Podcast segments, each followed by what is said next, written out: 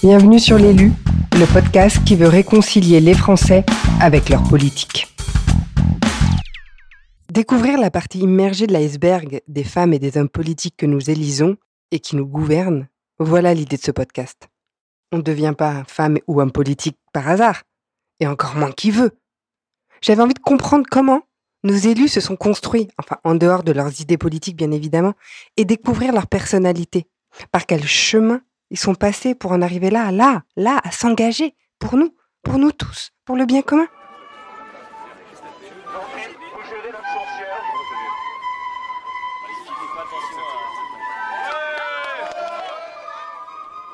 Bonjour Delphine Bagari. Bonjour. Je suis contente de vous rencontrer. Alors, on est là aujourd'hui dans une salle de réunion à l'Assemblée nationale, rue de l'Université. Euh, c'est la première fois que je vous rencontre. Vous êtes une femme politique française. Vous êtes députée des Alpes de Haute-Provence. Vous êtes à la base, vous avez comme profession, vous êtes médecin urgentiste. Vous vous êtes engagée en politique il y a cela au moins une petite vingtaine d'années. Vous avez été élue conseillère municipale de Saint-Christophe-sur-le-Nez dans l'Indre-et-Loire de 2001 à 2007, puis de Riez euh, dans les Alpes de Haute-Provence de 2008 jusqu'à 2014. En 2015 à 2017, vous êtes élue conseillère départementale toujours du canton de Riez. Et voilà.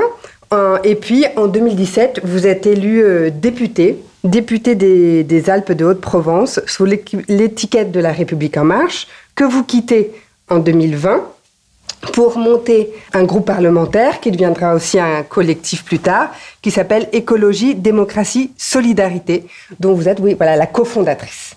C'est tout à fait ça. c'est tout à fait ça. Et euh, Dites-moi. Juste une petite précision sur ma profession. Je suis médecin urgentiste de formation, effectivement. J'ai travaillé dans les services d'urgence pendant euh, une dizaine d'années. Et, euh, et ensuite, j'aime bien dire que je suis médecin de campagne parce que j'exerce euh, encore aujourd'hui un petit peu une partie de mon, ma profession euh, encore en libéral dans, dans un village qui s'appelle Ries, du coup, hein, le village où j'habite. Et, euh, et, et c'est un, un, un, mode d'exercice en ruralité euh, avec tout ce que ça comporte, euh, de problématiques de désert médical, de voilà, de, de médecins qui vieillissent, euh, d'accès aux soins euh, de la population dans un département où il y a une, densité euh, de population qui est très faible et du coup, voilà, c'est aussi un engagement. Enfin, je, mhm. j'aime bien le dire, médecin de campagne, ça, c'est, c'est pas, c'est pas rien, faut dire. Voilà, c'est mhm. pas que euh, on, on, fait tout. On, euh, c'est pas que le médecin traitant, c'est pas que le médecin de famille, c'est aussi une euh, un engagement euh, au profit euh, d'une d'une communauté, on va dire une communauté territoriale euh, de des patients avec les, les, dimensions sociales, les dimensions de mobilité difficiles, les dimensions de de l'accès à certaines spécialités mhm. aux, aux, hôpitaux et, et évidemment maintenant on parle beaucoup de prévention en médecine. Et, et, la prévention en campagne, eh ben, c'est un peu plus compliqué. Aller faire sa mammographie, euh, c'est un peu plus compliqué parce qu'il faut prendre sa voiture pour se, pour se déplacer quand on, quand on a 50 ans. Et, et, et, c'est pas accessible à, à, tout le monde. Donc, euh, mhm. il y a un vrai engagement aussi de ce côté-là. Mhm. Vous prenez soin, en fait, et vous faites ce lien avec euh, justement la campagne, la ville, la médecine. Oui, et, et, pour rester sur ce plan euh, professionnel, euh, qui, est, qui est celui de ma formation initiale, euh, je dois dire qu'il y a, j'ai développé aussi des, une activité et, et, des activités un petit peu parallèles parce que je, je, je pensais qu'en campagne il manquait de certains euh, certains accès. Notamment, je me suis formée à l'échographie. J'ai un échographe dans mon cabinet depuis euh, depuis plus de dix ans maintenant. Et je, surtout, je, je me suis engagée aussi auprès des femmes pour faire des IVG en ambulatoire. Mm-hmm. sachant que dans mon département, en ambulatoire, on est seulement deux médecin à le faire, euh, une gynécologue sur Manosque, moi sur Yes, mhm. en ambulatoire, c'est-à-dire hors des structures euh, habituelles de soins que sont les hôpitaux et que sont les, les, les centres de planification familiale aussi. Du coup, et pour vraiment répondre, j'avais vu que j'avais des femmes moi, qui, qui passaient le délai de, de, de de, l'IVG mhm. précoce, très précoce, hein, mhm. qu'on fait par médicament. on passait ce délai parce que parce que des femmes avaient du, du mal à se déplacer, du mal à honorer leur rendez-vous, et du coup c'était pour moi important de pouvoir me former aussi à, à, cet acte-là euh, qui fait partie euh, essentiellement euh, de, la, de, la santé de la femme et pour lequel je me suis engagée après en politique en tant que députée, mais peut-être on y reviendra. Et voilà, ce, ce pan de, de cette profession, enfin moi je, je le je, je, le dis parce que c'est vraiment militant. C'est déjà un engagement politique. Déjà à la base, vous même si même si pas une dimension politique partisane, hein, oui. c'est une c'est une dimension politique. Euh, Donc déjà dans votre métier, vous avez cette vous aviez cette dimension là de vouloir vous engager pour les autres et de penser aux autres. C'était très important pour vous. Oui, puis de répondre à des besoins aussi, des, des vrais besoins. Des parce solutions. Que de fait, euh, voilà, les femmes en ont besoin. Tout à fait. Euh, Est-ce que vous êtes de la région? Moi, oui, mes parents, tous les deux, euh, sont originaires de Riez, tous les deux. Du coup, euh, moi, j'ai vécu euh, ma scolarité, toute ma scolarité et, l'université à Marseille, hein, mhm. parce que c'est là où habitaient, où travaillaient en fait mes parents, hein, mhm.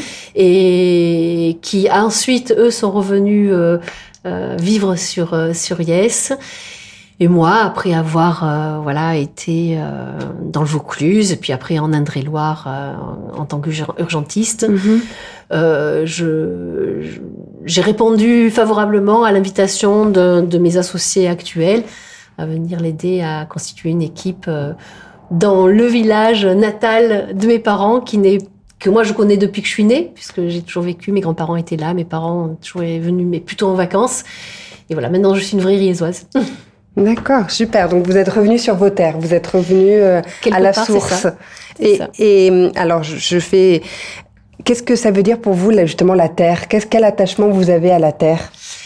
Alors, l'attachement euh, est, un attachement. Euh, je, vais, je, vais, je vais employer un mot, mais un mot euh, que je pourrais expliquer mm plus tard, c'est un attachement identitaire. Mhm. Je crois vraiment que, que l'on est de quelque part. Mhm. Même si je suis citoyenne du monde, je sais qu'on est tous attachés quelque part à une terre, mhm. alors qui peut être la terre de ses parents, qui peut être une terre euh, parce qu'on y a vécu euh, plus longtemps, euh, mais mais mais pour moi cette culture provençale, le Verdon qui fait le lien entre le Haut-Var et, et, le et les Alpes de Provence, ça ça résonne en moi très très fort. Moi ma ma, ma, mère vient d'une famille italienne, hein, des immigrés mhm. d'entre-deux-guerres, mhm. où qui venaient travailler en France parce qu'il y avait du travail. Et, et, et, et c'est. Euh, et pourtant, ma mère, elle est, elle est riesoise. Elle se sent aussi de Riez, sans renier euh, d'où elle vient. D'où elle vient, euh, l'Italie. Cet attachement à l'Italie est forcément présent dans les fêtes de famille, dans les recettes qu'on peut faire, à la polenta à la maison, enfin tout bah, ce une richesse, voilà, voilà. Et euh, mais mais on partage, on partage des, on partage une langue, on partage euh, une espèce de dialecte, des mots qui n'existent euh, pas en français, que l'on a toujours employé petit et qui en fait on découvre quand on grandit, bah, qui n'existent pas dans la langue française, mais qui, qui, qui font partie de notre vocabulaire. Euh, euh, voilà, c'est ça fait du lien. Voilà, de sentir attaché à la terre, ça fait du lien aussi parce qu'on se sent d'une communauté. Et, et, et je le dis ça parce que en plus, je me sens tellement euh, citoyenne du monde que, que ça peut paraître un peu dérisoire de se, de se sentir euh, d'un pays, d'un territoire. Mais, mais c'est vrai. Quand c'est peut-être parce que justement vous avez cet ancrage fort quelque part que vous, mhm. vous pouvez justement vous ouvrir ensuite euh, aux autres.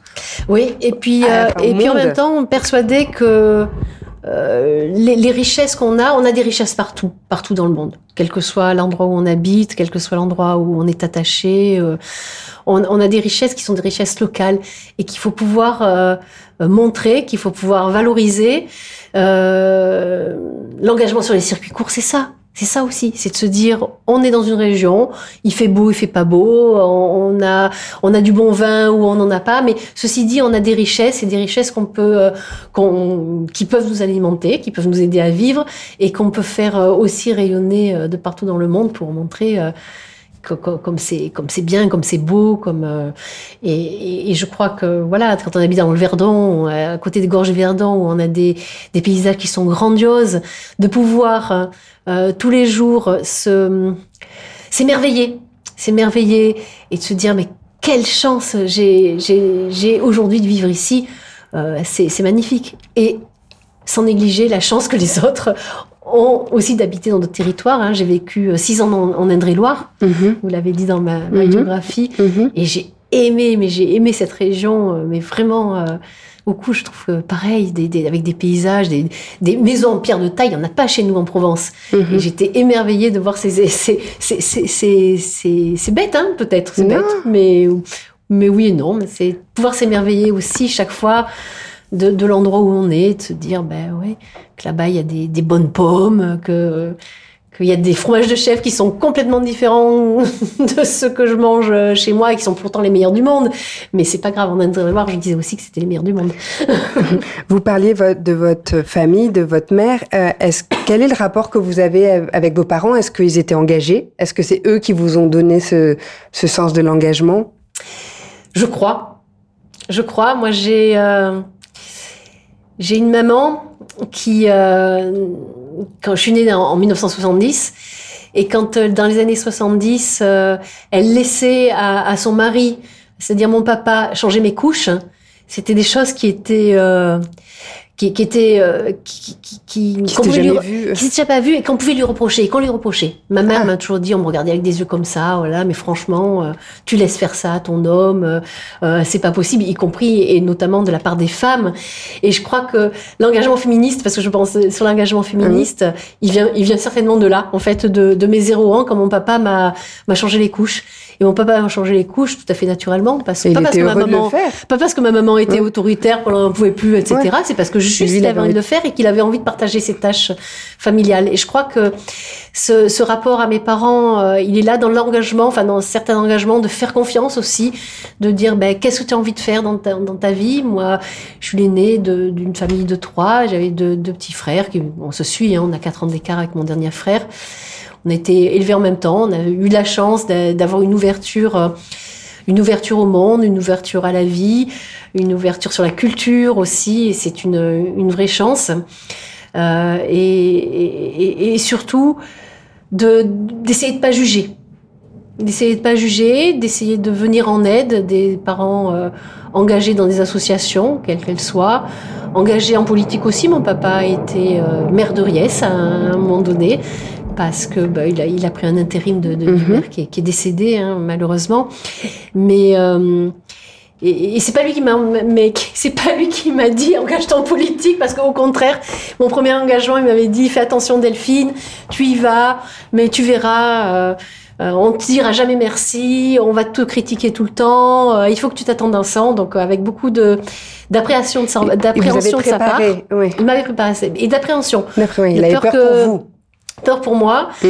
euh, de tout ce qu'on pouvait euh, subir euh, de la part de, de, ce que disent les gens, de, la représentation que, que, se font les gens de, de l'engagement politique. Et en même temps, il m'a toujours soutenu aussi.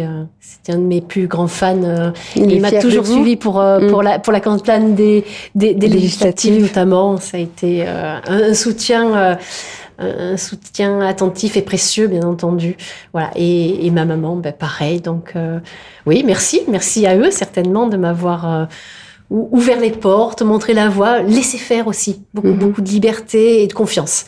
Et vous ont, ils vous ont fait confiance et ils vous ont donné confiance? Ils m'ont fait, ils m'ont fait confiance dans tous mes choix, que mes choix scolaires notamment, mes choix euh, d'orientation, quel qu'il soit, hein, depuis, euh, depuis la petite enfance.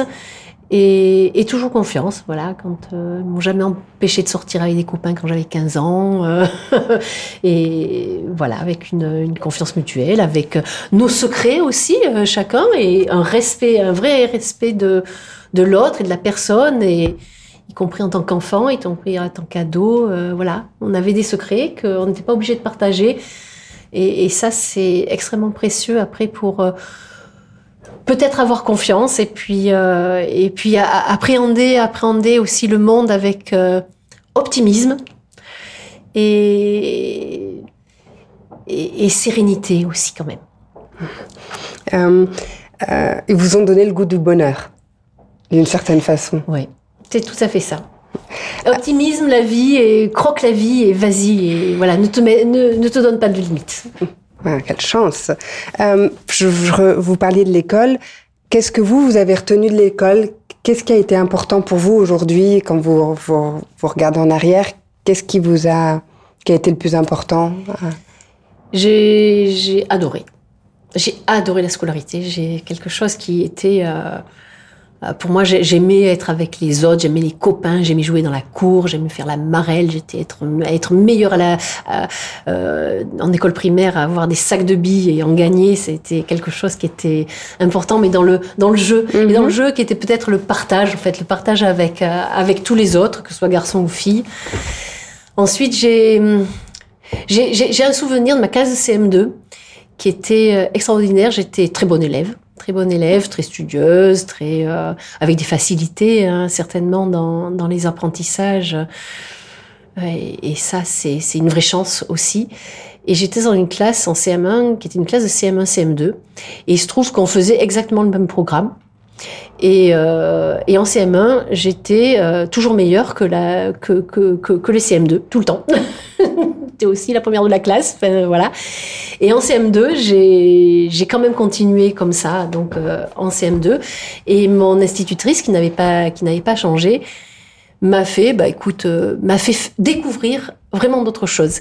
Et notamment, il y avait à Marseille, j'étais donc à Marseille, euh, euh, dans le 9e, dans l'école Cabot, euh, où, euh, et cette école participait à ce qu'on appelle la fête du stade. C'était au stade Vélodrome, une grande fête où, où on apprenait des chorégraphies euh, un petit peu comme vous savez dans, en Chine où, après ça fait des dessins je sais pas mm. comment ça s'appelle ça enfin bon ça fait des dessins et, voilà des, des, grandes fêtes comme ça j'ai participé peut-être deux ou trois ans et en CM2 en fait j'ai de la chef de l'école pour apprendre toutes les chorégraphies à toutes les classes, du CE2 jusqu'au CM2.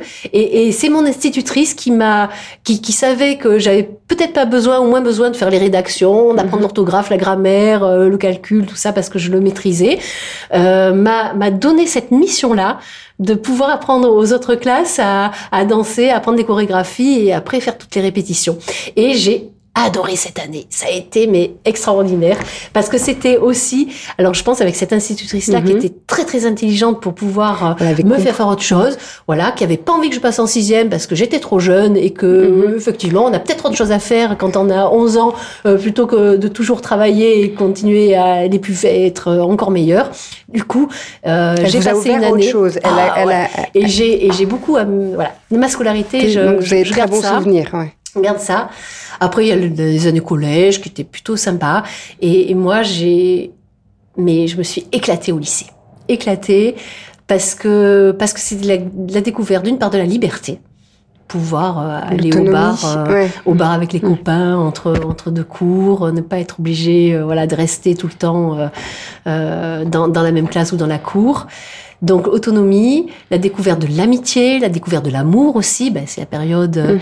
bien mhm, entendu, l'adolescence où on a des, ces, ces découvertes-là. Enfin, je crois et j'espère qu'on l'a tous connu euh, à, à, cette époque-là, avec des fêtes mémorables et des week-ends mémorables. Donc à Marseille, comme vous pouvez vous imaginer. Euh, à se balader au bord de la mer, aller euh, faire des balades dans les calanques, euh, et puis se retrouver le soir avec avec les copains. Vous me faites rêver là. Ça, oh. et c'était vraiment, c'était une des périodes. Moi, je le dis, une des périodes de ma vie qui était qui, qui m'a le plus ému, dans lequel j'ai le plus appris aussi, dans lequel où où j'ai commencé à m'engager et politiquement avec euh, avec des idées, à faire des manifestations, avec et ce qu'on peut faire euh, dans, dans, les années lycée et, euh, et la découverte de cette amitié, une amitié très très forte puisque j'ai gardé beaucoup beaucoup beaucoup de, de d'amis du, lycée. du lycée et à un tel point que j'avais pas envie de passer le bac.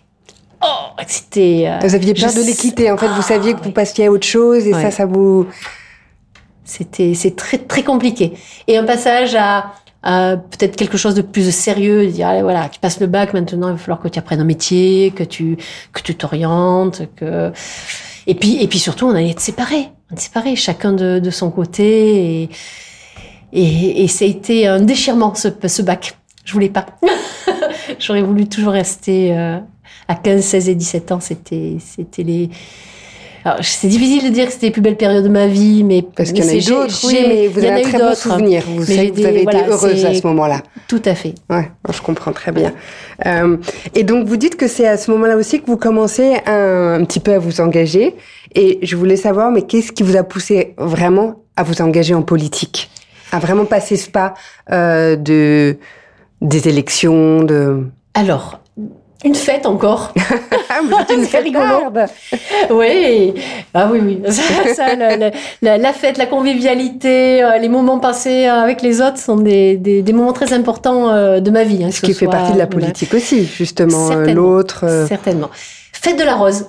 Fête de la Rose à Marseille où j'ai mon, père était militant au Parti socialiste euh, sans fonction il était juste adhérent hein, sans mhm. fonction précise mhm. mais il nous a menés euh, euh, en tout cas moi j'en ai des souvenirs pendant deux ou trois ans à la fête de la Rose à Marseille au, au Parc Chanot et là j'ai vu tous les films de Costa Gavras, Gavras je crois. Mhm.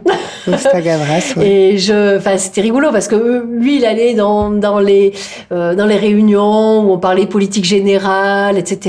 Et moi, j'allais de partout ailleurs, de tout ce qu'on pouvait nous proposer à côté, qui était du culturel, qui était il y avait un salon du livre aussi. Voilà, j'ai vu Mitterrand, j'ai vu, euh, j'ai j'ai vu, j'ai entendu chanter Nicoletta. C'était vraiment très très rigolo, un moment très très festif. Et là, je, je, je parle, je sais pas quel, quel j'avais. Je pense que c'était dans les années lycée aussi, peut-être 15 mhm. ou 16 ans euh, par là.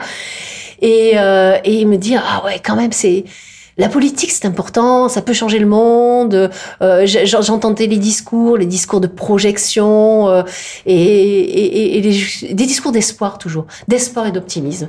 Moi, je crois que c'était ça que j'ai retenu.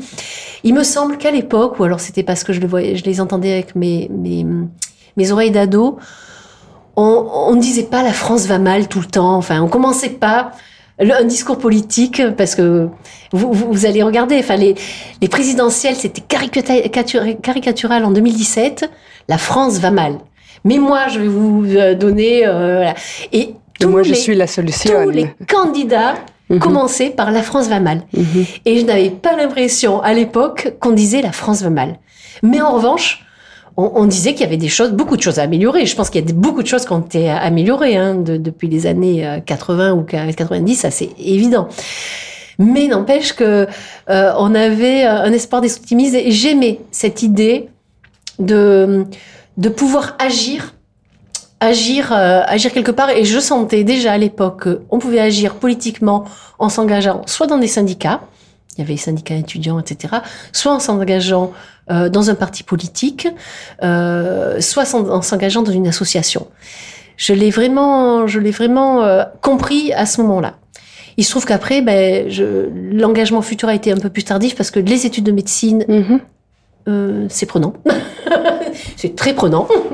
Du coup, il y a eu une, une période là, des études de médecine, une période de, de, de 9-10 ans, où, où je n'ai plus pu euh, euh, avoir m'engager, on va dire personnellement euh, dans l'action. On pouvait avoir des idées, mais je n'étais plus plus vraiment engagée. Et puis c'est à qu'après, quand que j'ai recommencé effectivement à, à réinvestir des milieux associatifs, même si c'était pour faire, je me rappelle un truc tout bête, mais faire de la musique.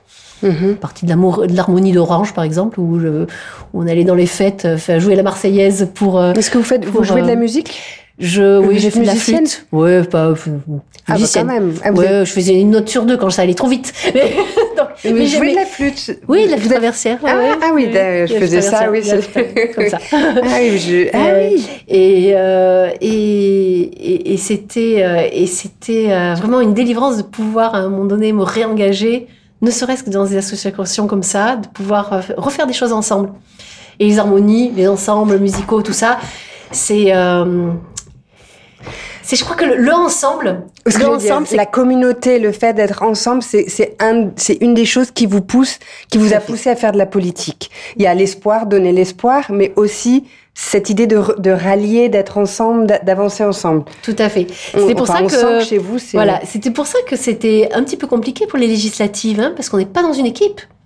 On se présente certes avec euh, avec un ou une suppléante et, et je crois que on a fait une vraie équipe et une, une équipe de grande campagne rapprochée mhm. mais mais à la fin vous êtes seul élu Et, euh, et, c'est quand même pas tout à fait pareil, même si on est dans un mouvement. Allez, il y avait En Marche, il y avait quelque chose, mais euh, c'est quand vous vous présentez, vous, vous présentez toute seule. Vous voyez? Pour les départementales, c'est un peu différent. Vous présentez en, en binôme.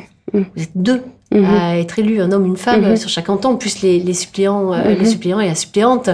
on est une petite équipe une équipe municipale, là, c'est, enfin, c'est, c'est, c'est, Il y a un vrai esprit d'équipe, il y a, un esprit, et, et, ça, ça porte. Enfin, en tout cas, ça, c'est, c'est des choses qui me portent.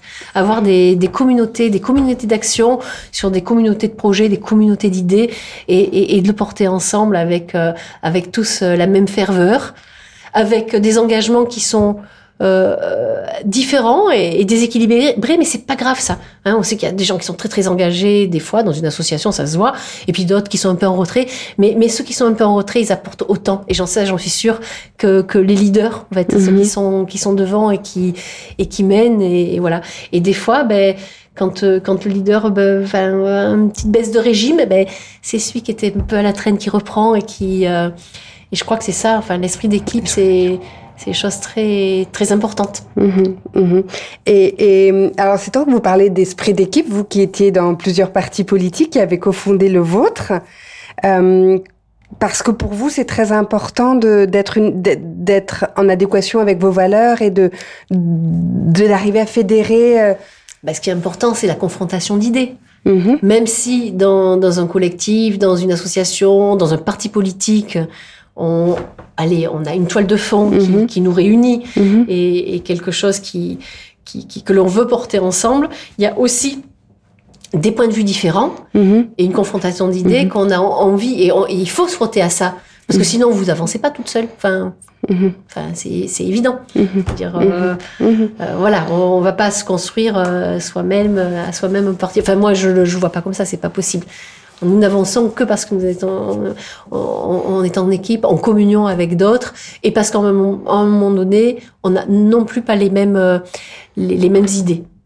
On se réunit sur des valeurs, on se réunit sur un projet, sur un objectif, et puis des fois, on n'a pas les mêmes idées. Ce qui était euh, l'idée de départ aussi de, du candidat Macron hein, de, et mhm. du parti et, et, qui s'est arrivé, enfin, il s'est trouvé très très décevant de ma part et je pense que que La République en marche n'a absolument pas réussi à faire.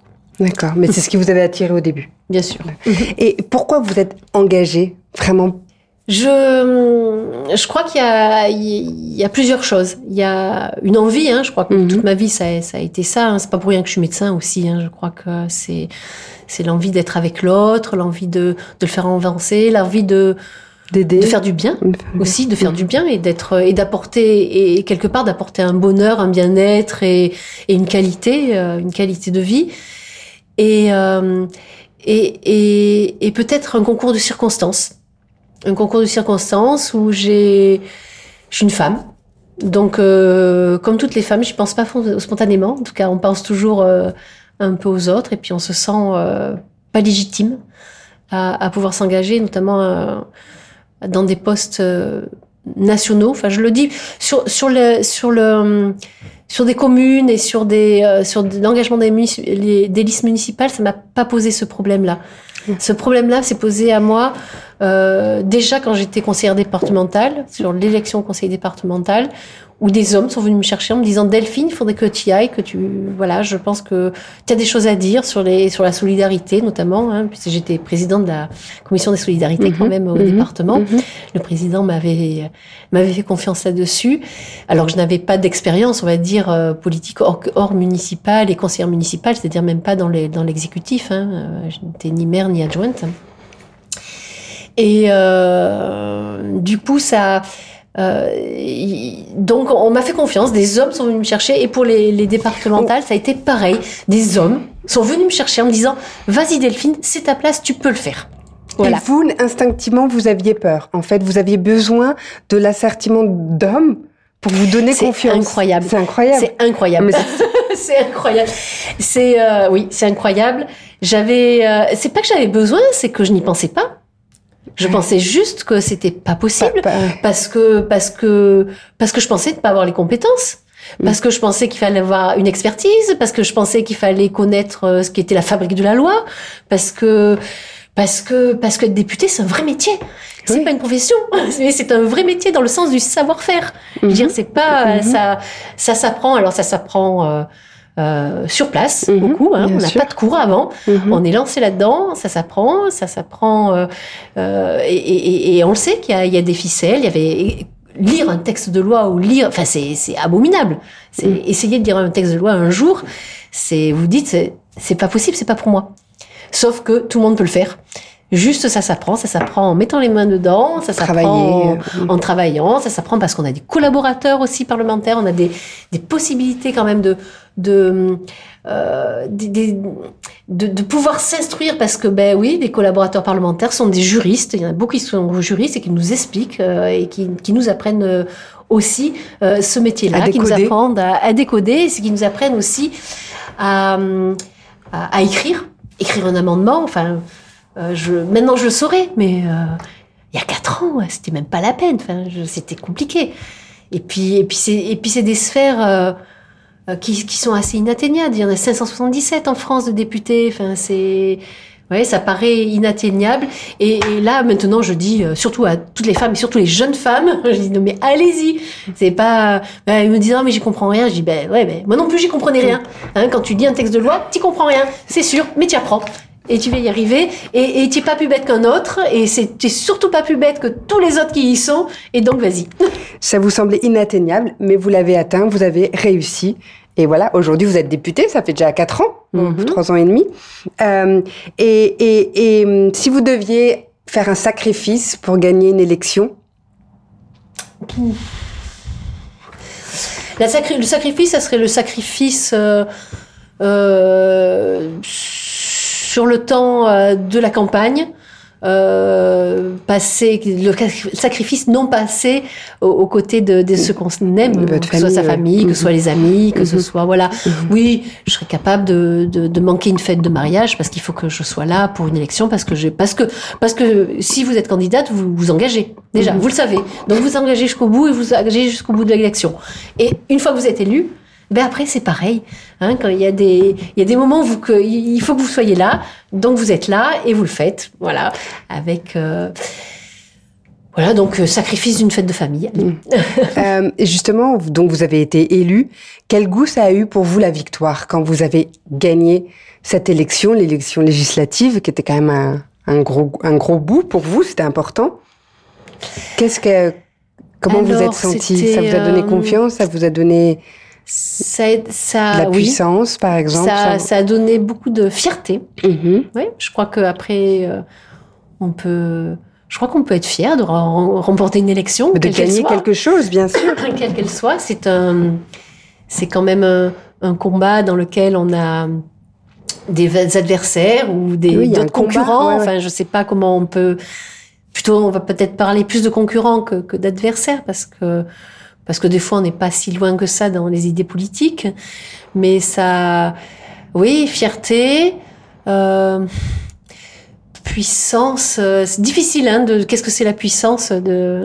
bah, d'être là, la puissance, ça peut être aussi de vous sentir puissante au moment où vous êtes là où vous êtes, d'être arrivé, accéder là où vous... Pas de suite, pas de suite. Ça, c'est en plus, c'est peut-être le, euh, l'exercice de la fonction qui montre que vous avez un pouvoir d'influence. Mm-hmm. qui est important. Mm-hmm. Un pouvoir de faire changer, un pouvoir de parler. On est au Parlement, un pouvoir de faire passer les idées, un pouvoir de les exposer et de et, et, et en plus de pouvoir euh, de, de, savoir que vous portez la, la, la voix d'autres. C'est pas la voix de Delphine Bagary hein, qu'on porte, c'est aussi euh, la voix de tous ceux que, qui, qui, vous ont élu ou ceux qui n'ont pas pu vous élire mais qui pensent comme vous.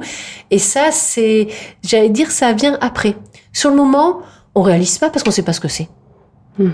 Premier mandat, on sait pas ce que c'est. Hmm. Quelle que soit la fonction, où que vous soyez. Et puis, euh, et puis j'allais dire, on sait même pas trop dans quelle direction vous allez, enfin quelle direction, le cap, oui, vous l'avez toujours, hmm. mais quels sont vont être vos vos vos points d'expertise peut-être, parce que c'est comme partout, on peut pas tout faire. Voilà, même quand on est élu, on peut pas euh, être en même temps l'expert des routes, au, municipal par exemple, l'expert des routes, l'expert de, de la cantine euh, et, et l'expert pour aller chercher les subventions. c'est pas possible. Je crois qu'il faut on arrive à, on essaye de se faire confiance les uns les autres.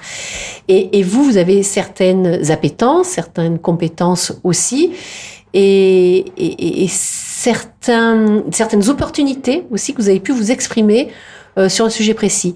Par exemple, dans mon travail de député, le, premier texte euh, qui, a fait que j'ai fait un vrai travail de fond parallèle, on va dire, euh, à ce que l'on peut faire quand on est rapporteur, c'est le texte sur la loi asile-immigration. Asile, immigration, intégration réussie, etc. Là, euh, on a pu, avec un groupe aussi, là on était dans un, un collectif, hein, qui, qui, qui, qui avons senti qu'il y avait quelque chose là, qui faisait pas partie du, du mandat, enfin de, de l'élection Macron, qui n'était pas faisait pas partie de son, son programme politique, avec euh, euh, certains euh, signaux envoyés qui n'étaient pas les signaux que, des valeurs que l'on portait. Hein, notamment euh, la peur de l'autre, de dire, de dessiner l'autre euh, ou le migrant euh, comme la cause de tous les maux, quels qu'ils soient, hein, et notamment les maux sociaux. Et, et, et, et du coup, ce signal-là, qui était présent, je dis, ah, il y a quelque chose qui va pas. Du coup, on a, travaillé, on a mené des auditions en parallèle avec des experts. Et, on a regardé la loi, mais alors vraiment, c'est là où j'ai vraiment appris à, lire un texte de loi en profondeur et, de, vérifier que chaque virgule était bien placée ou des phrases qui, euh, qui étaient de trop. Des fois, c'est un mot qui est de trop, etc. Et, on, on, a fait un vrai travail de prospection, de, de, de contestation -hmm. aussi du texte. Et, et c'est là où j'ai appris aussi que que l'on avait une voix, que l'on pouvait porter et que l'on représentait quelque chose qui était important de, de, de, le faire, de le faire savoir aussi et de et d'essayer d'influencer. Voilà. Et le pouvoir d'influence, on peut l'avoir en allant voir les ministres euh, ou des fois le conseiller du ministre aussi, hein, puisque c'est là aussi le ministre travaille avec une équipe et, et, et c'est important. Et c'est important. Et, euh, et là. Euh, J'allais dire, je me rappelle plus la question que vous avez posée au départ. Non, mais, c'est ce qui, oui, c'est euh... ce que je pense que vous avez ressenti quand vous avez été élu. Oui. Mais c'est ce qui vous anime vous aujourd'hui dans votre dans votre euh, travail de député. Et, et, et, puis là, voilà. Et sur le et, et par rapport aussi au, au, au l'expertise de ce qu'on voulait faire, c'est que je me dis tiens, la loi immigration, j'étais pas du tout experte en immigration, mais pas du tout. Je connaissais rien.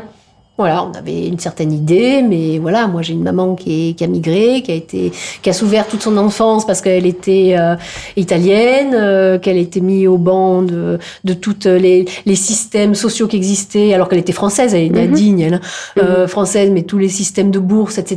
Et que s'il n'y avait pas eu des gens qui l'entouraient, eh ben, elle n'aurait pas eu accès aux études supérieures et, et, et à ce qu'elle est devenue et, et, de faire ce qu'elle a, elle a pu faire et, nous élever comme elle nous, nous a élevés. et et, tout ça, euh, je, l'ai redécouvert aussi et je me suis dit tiens et je suis devenue un peu une experte entre guillemets hein, bien entendu euh, dans, l'immigration dans la loi dans le signal qu'on voulait envoyer et de se dire ben oui il y a peut-être des choses à faire qui sont qui sont importantes dans ce pays aussi euh, de ce côté là mmh, mmh. et est-ce que euh, donc je comprends que ça, ça vous tient éveillé, en tout cas, ça vous anime dans votre dans votre travail et c'est ce que je comprends. Et maintenant, je voulais vous poser une question sur euh, est-ce que justement quand quand vous vous êtes engagé, est-ce que vous avez eu peur de vous engager, est-ce que vous avez eu peur de déplaire? Ou ça vous est même pas traversé l'esprit? Alors, oh bah si. Alors ça c'est terrible, c'est terrible. Déjà, quand vous êtes élu au niveau national, de rural, vous passez une parisienne. Voilà, j'étais plus, euh, voilà, mais de toute façon, elle est députée, donc euh, la loi se fait à Paris, euh, donc forcément, elle est parisienne, elle fait plus partie de, de elle fait plus partie de notre territoire, euh, c'est une étrangère. Bon, ça c'est une chose. Deuxièmement, quand vous êtes médecin, vous êtes adoré, tout le monde. Enfin, vous êtes, voilà, faites du bien et à tout le monde. Mmh, mmh. Et là, vous passez de la personne la plus adorée du monde mhm. à, la personne la plus haïe, enfin pour une certaine partie de la population, parce que vous représentez, vous représentez, euh, les, oui, puis, puis, puis la politique, mhm. la politique où l'engagement politique n'est pas forcément bien vu euh, euh, de par les citoyens et, et on l'a vu aussi. Même moi, je vois bien dans mes cercles d'amis, il y a des fois, il y a des sujets qu'on ne veut pas aborder, qui sont des sujets politiques, et parce que parce qu'on a peur de de s'engueuler parce qu'on a peur euh, euh, de, de se défaire, parce qu'on a peur que, que euh, de parler plus de ça, plus que de ça, et que ça et que ça vienne envahir, on va dire, nos relations. Alors que moi, je pense pas. Moi, je pense pas. Moi, je pense qu'au contraire, la relation à l'autre, elle se forge aussi sur ces confrontations, ces confrontations d'idées. Et c'est pas pour ça. Et, l'amitié et l'amour n'a rien à voir avec ça. Vous aimez le débat. Voilà. Et, et que, mais c'est tabou.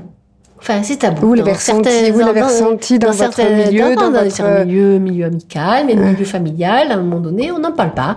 On n'en parle pas parce qu'il faut pas, il faut que ce soit lisse, il faut que on soit là que pour les bons moments et qu'on n'a pas le droit de s'engueuler. Alors que je pense que des fois, des, des même des engueulades, même quand on peut se fâcher des fois, se fâcher très fort, ça n'enlève pas tout ce qui est, ce qui est au plus profond. Hein. C'est et, et, et l'important, le respect, tout simplement.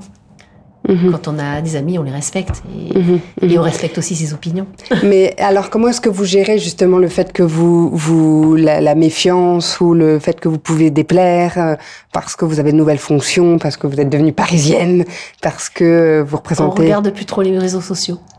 Ah, vous trouvez beaucoup que de haine, beaucoup de haine se que les réseaux sociaux, c'est dur, c'est. Après, c'est très dur. Là, c'est très dur familialement, c'est très dur personnellement parce que c'est des atteintes personnelles, mm-hmm. personnelles, sur euh, des gens qui se font une idée de ce que vous êtes et qui n'est pas qui n'est pas exact, mais mais en même temps qui vous interroge parce que vous vous dites ben c'est peut-être l'image aussi que je renvoie donc euh, beaucoup de de remise en cause hein, ça je de remise en cause et d'humilité mm-hmm. et voilà alors après assumer qu'on ne puisse pas plaire à tout le monde ça je l'avais déjà fait je veux dire je pense que oui euh, la société est diverse les opinions sont diverses et que et que bien entendu mes idées ne plaisent pas à tout le monde.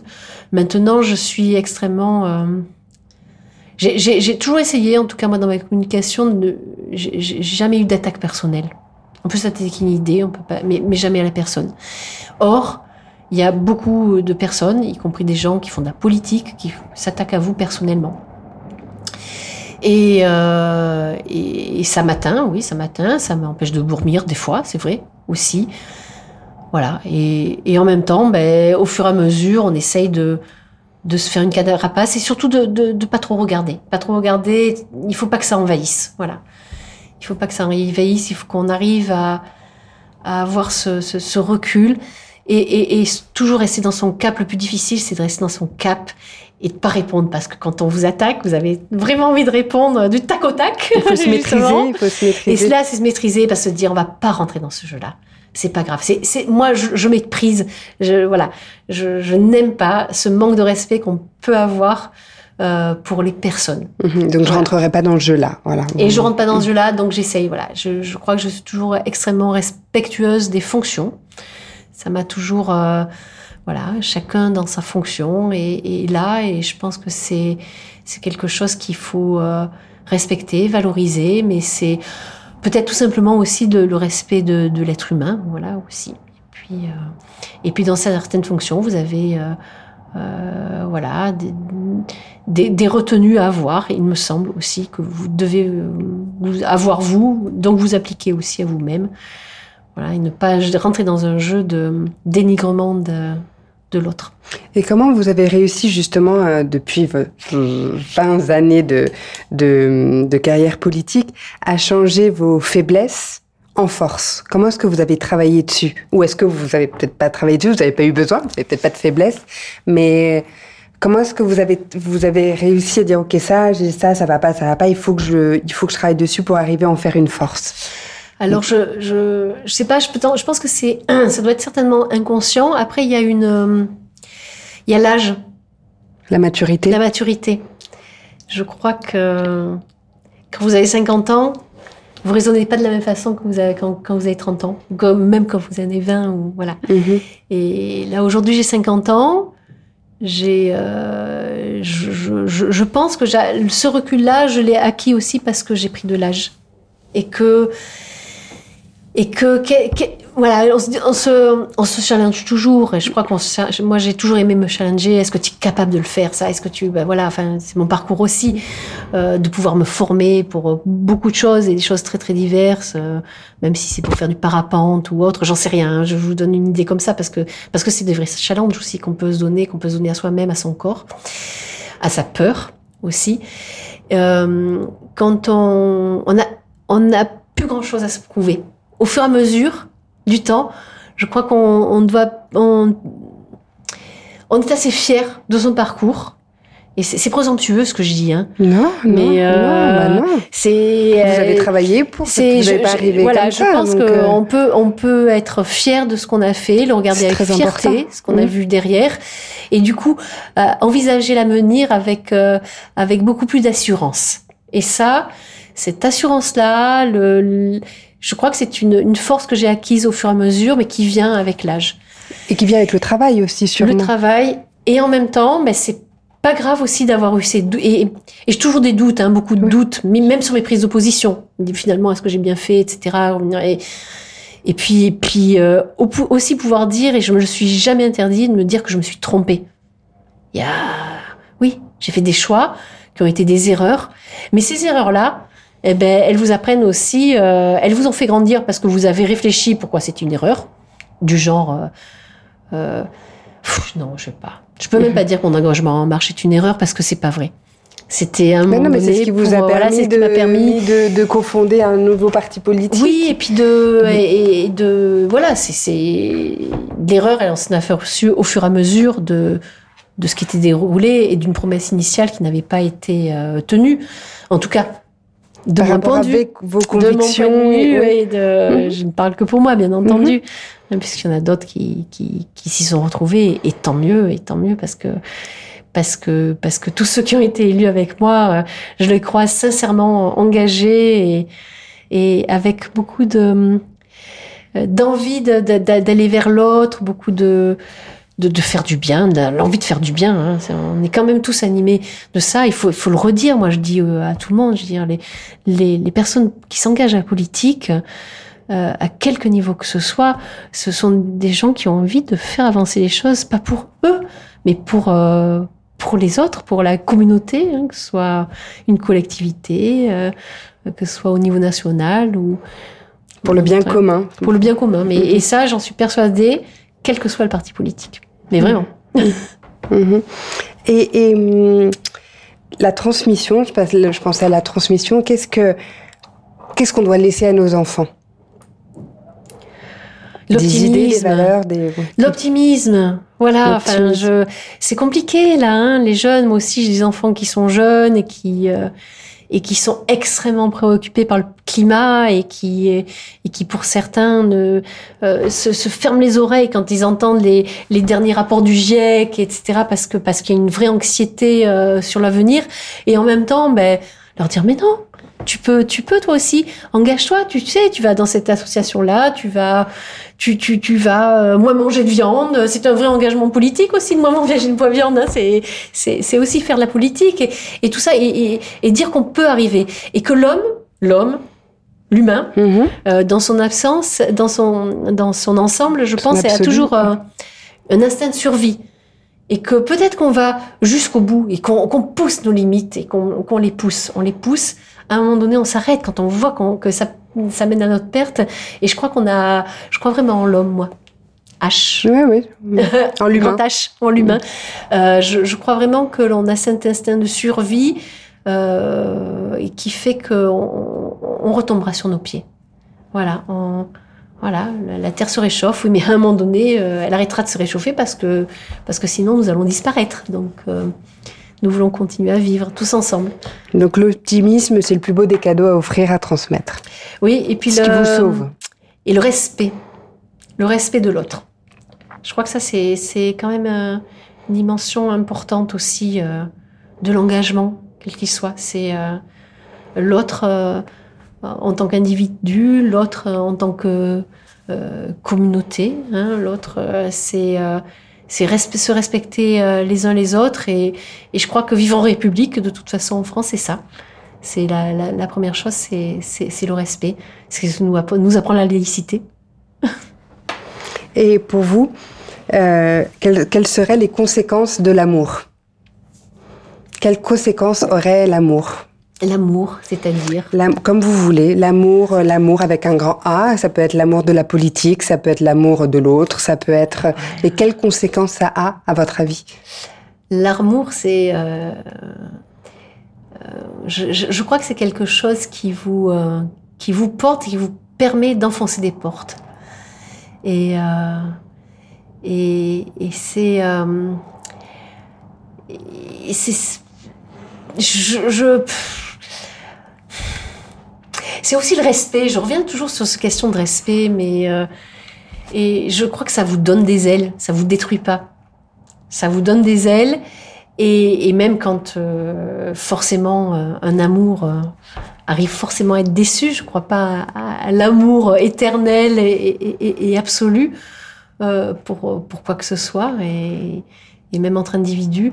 En revanche, c'est ce qui vous fait grandir, c'est ce qui c'est ce qui vous euh, ce qui vous change aussi, ce qui vous ce qui vous fait humble parce que vous vous donnez complètement, vous effacez et vous euh, et, vous, vous êtes plus que toute nue, voilà, si vous rend nu et la la nudité c'est très beau.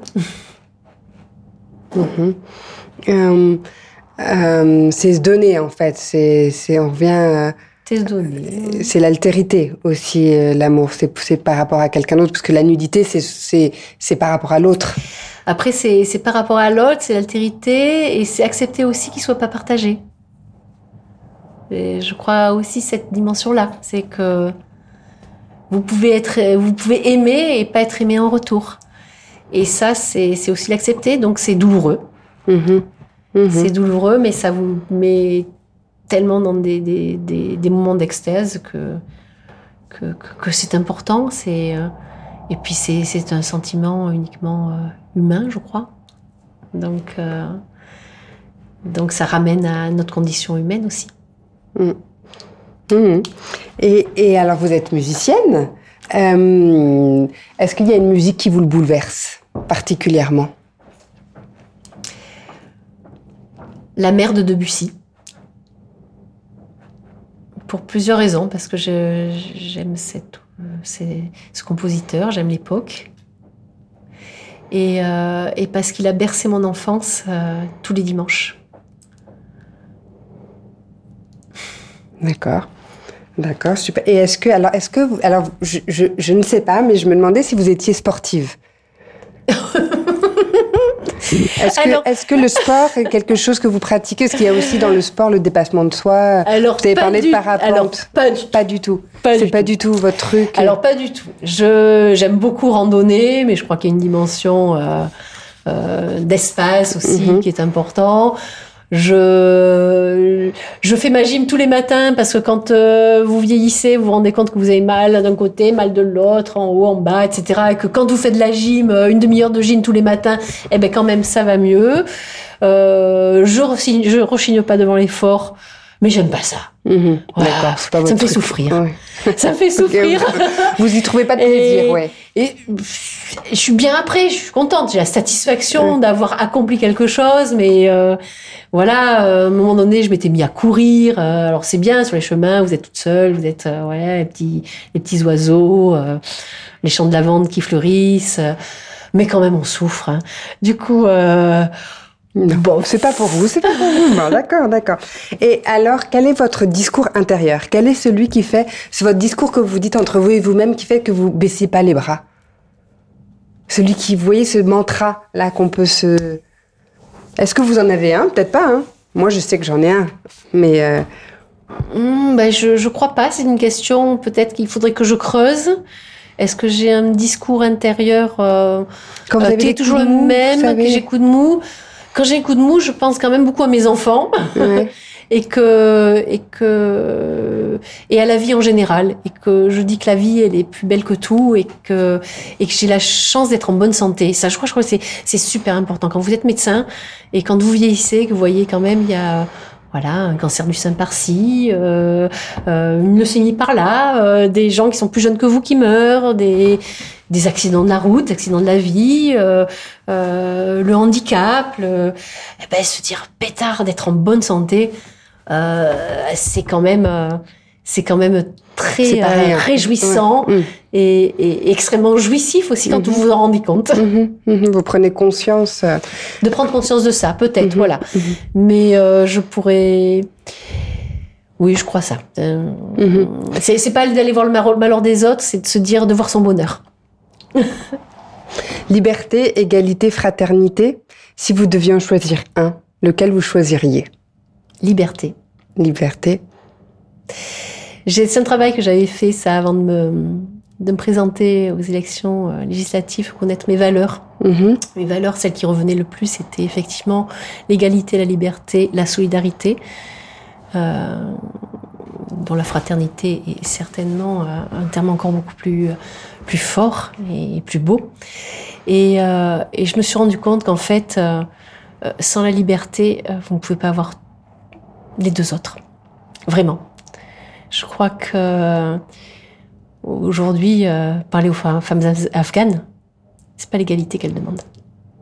C'est pas l'égalité tout de suite. C'est juste être libre, libre de vivre comme elles veulent. Après, elles, obtiendront une égalité de, de, traitement. Mais, euh, mais ça, je, crois que j'y crois vraiment.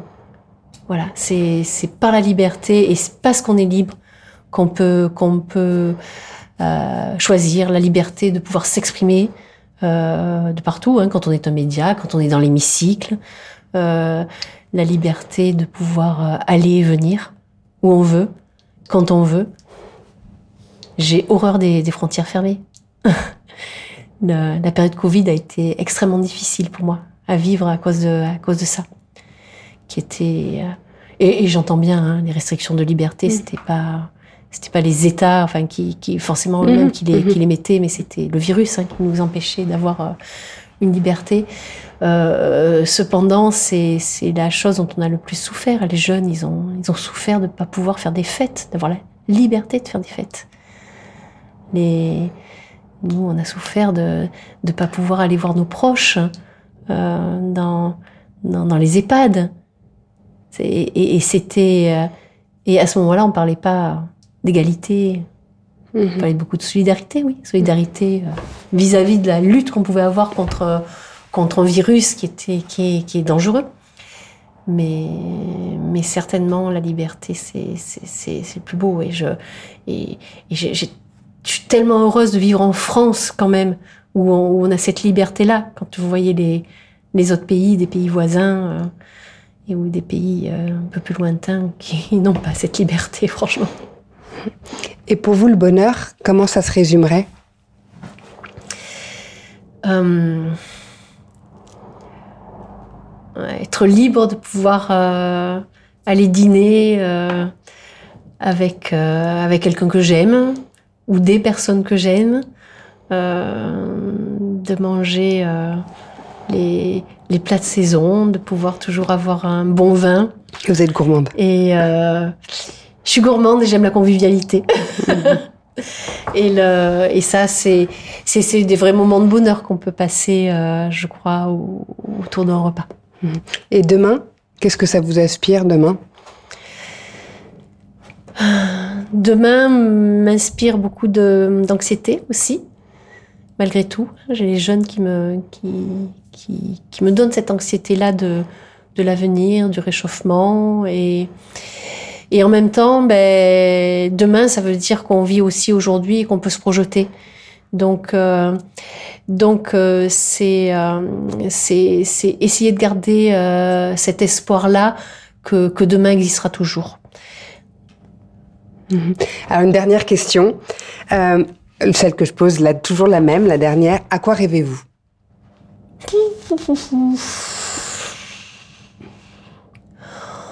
Oh, Je sais pas. Vous n'avez plus de rêves mais, mais si, mais j'ai pas un rêve. Il me semble que, que, que j'en ai plusieurs. C'est euh, euh, peut-être euh, le moins de contraintes possible, qu'elles soient professionnelles ou. voilà, je, la légèreté, ça fait du bien. Hein, de, de, de, de pas avoir de charge mentale parce que euh, parce que vous devez euh, secourir quelqu'un, parce que, que, vous devez être là, parce que vous devez être à côté de votre téléphone, parce que vous vous attendez un, un, un coup de fil. Donc peut-être, euh, oui, euh, peut-être un, un monde sans, sans, sans téléphone pour pour pas être dérangé. Et, et, en même temps, je néglige pas que, que c'est un lien extraordinaire, hein, le, le téléphone. Voilà, peut-être la liberté, pas de contraintes. Voilà, pas trop, pas de contraintes, pas de contraintes aux rêves, pas de, pas de pouvoir euh, ne pas avoir euh, de rendez-vous fixé à l'avance. Un peu de, euh, de spontanéité dans le dans l'emploi du temps. D'accord. Bon, merci beaucoup, Delphine Bagari. Merci pour cette entrevue. Merci d'avoir écouté ce podcast et j'espère que ça vous a intéressé. Pour prolonger le plaisir, n'hésitez pas à nous suivre sur Instagram ou sur Twitter et bien sûr à liker si vous avez aimé le rendez-vous.